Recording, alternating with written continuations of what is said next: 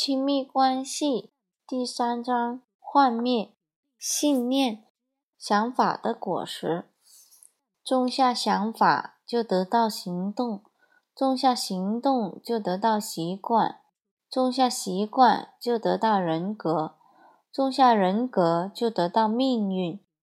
译名：我不知道以上这段话是谁说的，但我听过之后就一直牢牢的记着。这段话的意思是：一旦有一个想法在你心中酝酿，就会产生连锁反应，造成深远的影响。阿洛培顿在他的著作《拥有一切》中说：“一个普通人的脑里每天都有大约五万五千个想法，其中大多数旧有的想法。许多想法从小起就一直存在我们的脑子里。”你的脑袋就像一台可以永久录音的录音机，不断重复播放相同的想法。想法是信念的主要成分。如果想法是颗种子，把它种下，你得到的果实就是信念。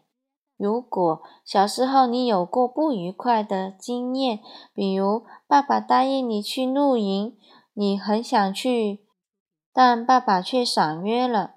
也许爸爸工作太忙了，不得不放弃休假；也许爸爸生病了，或是根本忘了这回事。小孩子眼里的世界并不大，所以爸爸的理由也一点都不重要。你可能会很失望，这时你会产生一些想法来诠释你所经历的事。也许其中一个想法是这样的：爸爸不爱我。也许从这个想法又衍生出另一个：没有人爱我。如果这样，会发生什么事情呢？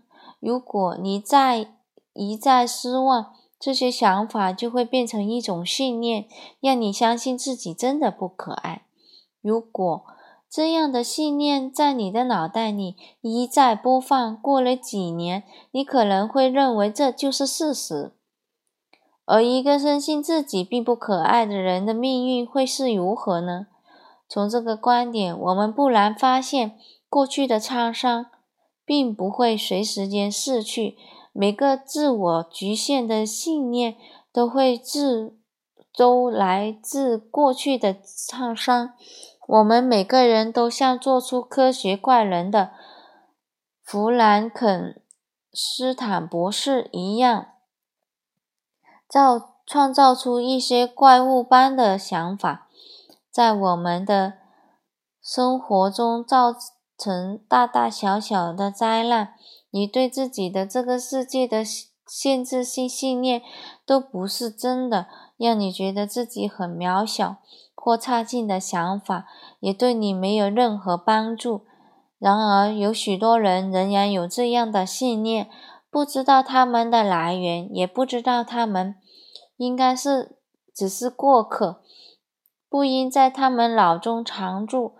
找出这些信念在我们心中住有的所所在，找出这些信念在我们心中驻足的所在，将会有很大的帮助。